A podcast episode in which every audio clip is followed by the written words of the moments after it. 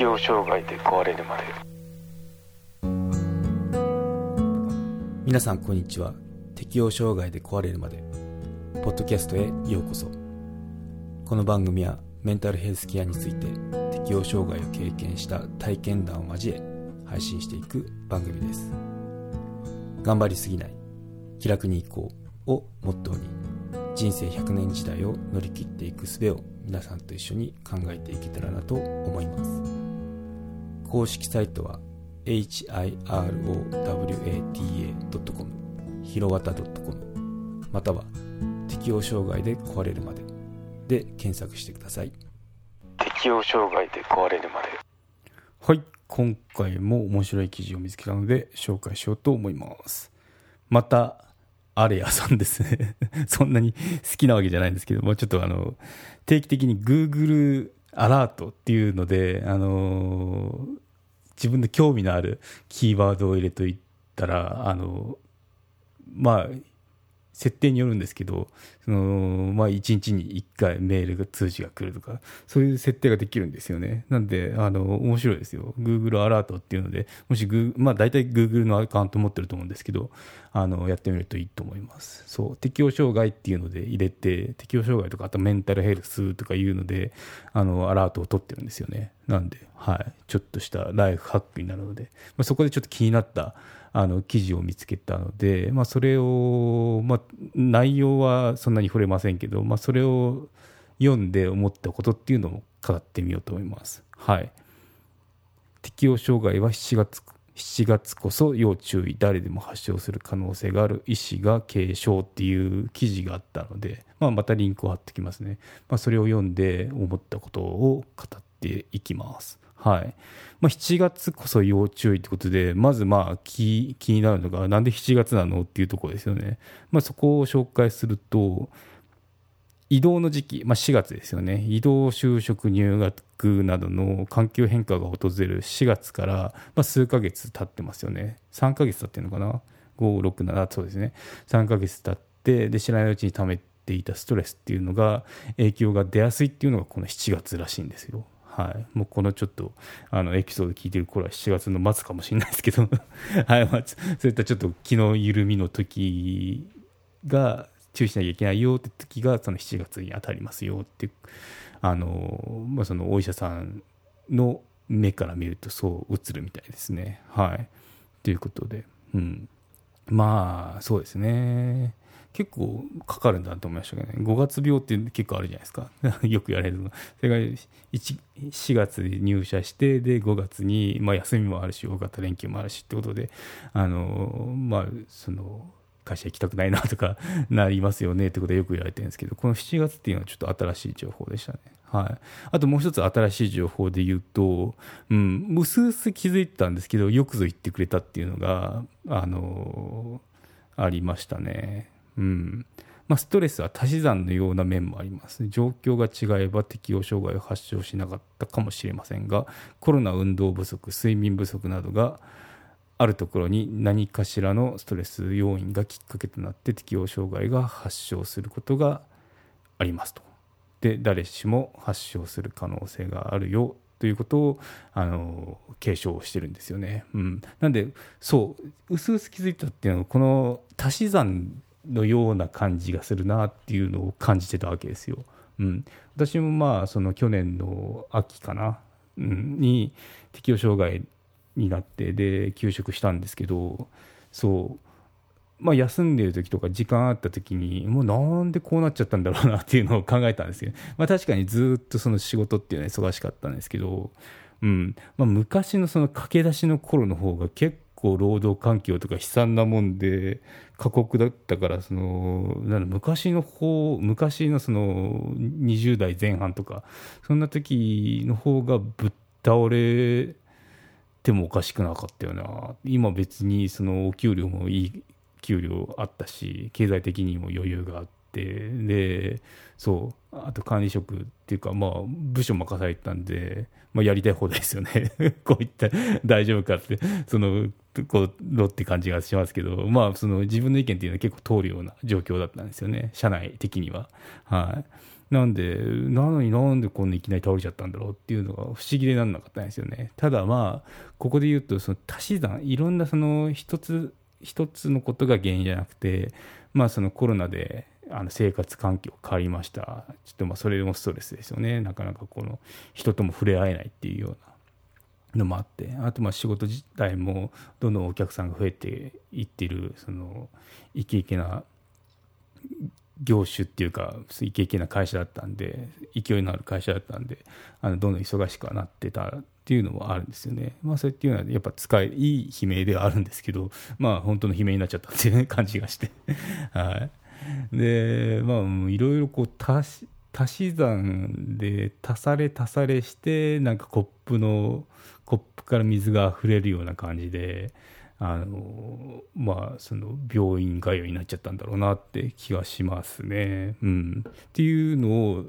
なんだろうこう感覚で経験的に思ってたんですけど、まあ、この記事を読んだら、まあ、ももろそう書いてたんでああそうなんだねっていうのがちょっとあの嬉しく感じたとこなんですけどね。うん。そう。なんで、本当不思議ですもんね。いきなりな、な昔のそのあの時の方がきつかったよなって、その環境的に。でもなんで今、こんなタイミングで、なんだろう、精神病んだんだろうって。思ったんですよね。そう年かなって、まあ、年もあると思うんですよね。昔だったらその勢いで弾いてたのが、まあ、だんだん体力って落ちてくるので そう、うん、でそこでなんだ、ま、昔だったら弾き返せたものが弾け弾き返せずにもろにこうクリティカルヒットしたみたいな。そんな感じは思いましたね。はい、うん、なんで。そう。まあ言いたいことはその誰でも発症する可能性があるよってこと本当そうだなって思いましたね。私本当そのなる前はこういうなんだろうストレスとかあとメンタル不調っていうの無縁の人だと思ってましたからね。自分に限ってそんなことはないぐらいに思ってましたからね。そうがいきなりですかいきなりですからね。うん。そう。なんですよ。そのちょっと休職してた方をその、まあ、部下になるんですけど将来的に。その人を受け入れた時もああそういうこともあるのだあるのかこの在宅勤務とか精神ちょっとおかしくなってくる人も出るんだなとか完全に一言だったんですけどね。それがいきなり自分がまさかなると思わなかったっていうのがうんそうびっくりですよ。なので、うん、まあこの番組聞いてる方はあの実際にもう適応障害で治療中とかあとちょっと精神が精神というかまあなんだろう。心が優れないなって方かもしれないんですけどうん。そうなんですよね。急にでしたよ私の場合は。はい。なんでまあもうそこはあのいきなり何も知らずになるよりかいろいろこう知識がある。誰にも発症する可能性があるんだよっていうことを知っとけばその対処方法っていうのも分かるんであのぜひともそのなんだろう対処していきましょうって感じですけどね、まあ、そこねそこに対してヒントとか、まあ、参考になればいいなっていうことをあの話してる話しているつもりなんで。はい。ということでうん。そうですね、まあ、ここでも繰り返しになるんですけど、まあ、記事の方を読んで、もうこの番組、あのずっと聞いてる方であれば、ああ、まあそうだよねっていうような繰り返しになるんですけど、まあ、あのそうでない方のために、ちょっとそのよくある適応障害とうつどう違うのってことに対してあの紹介しときますね。はい、よく結構普通のその他の方からするとまあ、ごっちゃんだと思うんですよね。気分が優れない。それきっとうつだよみたいなね。でも区切られててその適応障害とうつって、まあ、どんな違いがあるのってことをあのせっかくなんであのお伝えしておくと、まあ、適応障害、まあ、きっかけが比較的はっきりしてる、まあ、あれがきっかけだよねっていうのがあの分かりやすく分かりやすいことが言えるっていうのと。あとうつはあの慢性的なストレスにさらされて発症するのできっかけがよく分かんないんですよね。はい、で、まあ、私の場合だったらそのきっかけっていうのは急にその業務が多忙になったっていうのが完全にトリガーでしたね。はい、その件について話したのは他のエピソードエピソードでもあるので、まあ、チェックしてみてください。はいはい、で2つ目がストレスの原因から離れることが一番の治療なのが適応障害なんですよね。で一方うつ病の場合、まあ、もう投薬治療ですね薬などで治療しますよってことでもう全然違います。で私の場合もその薬っていうのはあの最初にちょっと中途覚醒って途中目が覚めちゃってたんで睡眠薬かな？を出してもらいましたけどね。まああまり飲まずに終わったんですけどあとはその気分を安定させる安定剤かなっていうのが出たんですけど、まあ、1週間くらいであのもう飲まないでも大丈夫そうなんで飲みたくないんですって言ってあのあだったら大丈夫ですねって。あのお医者さんの指示のもとやめたんですけどね、うん、なんでまあ一番の薬適応障害に対して一番の薬っていうのは休むことですよっていうことはあの繰り返しお伝えしている通りです。はい、でストレスの原因から距離を置けば回復するケースが多いのが適応障害ですと。でうつ病の場合は症状が長引き悪化するケースもありますよってことで、うん、そうですね。ストレス源がはっきりしてるので適応障害そこから離れれば、まあ、職場が原因だったら職場ちょっと休んでみるっていうので回復しますね。はい、でおおむね6ヶ月以上は続かないって言われてるので私もそのなんだろう教科書通りでもう6ヶ月経ったら自分があそういえば休んでたんだぐらいの感じですね。今、う、そうですね。全然あの過去のことって感じがします。はい。一方そのうつ病の方っていうのは私うつじゃないんで分かんないんですけどそのずっと長期化してるっていうのをいろいろなんだろううつの情報発信してる人とかの YouTube とかブログとか見てると思い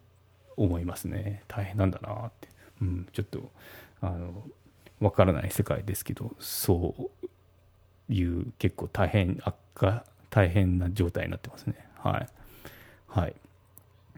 で職場に原因がある場合は休日は比較的元気で元気なのが適応障害ですよと。で一方うつ病。抑うつ気分や興味喜びの喪失といったうつ病エピソードが2週間以上続きますよということで、はい、適応障害そうですね。あの、まあ、職場に原因があったら職場から離れて土日っていうのは結構アクティブになんだろう外出してみたりとかできるのがあの適応障害なんで結構理解されないパターンも多いんですよね。なんか職場だと暗いけど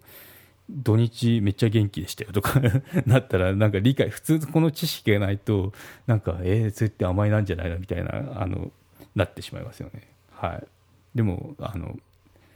謙虚な特徴だと思いますね。適応障害の。はい。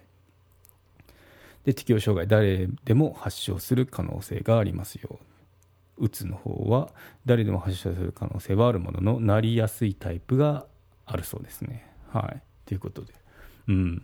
まあ、両方なりやすい、なりやすいじゃない、両方その可能性はあるよってことが言われてますね。はい。そうですね。まあ、ここっていうのは本当に自分に、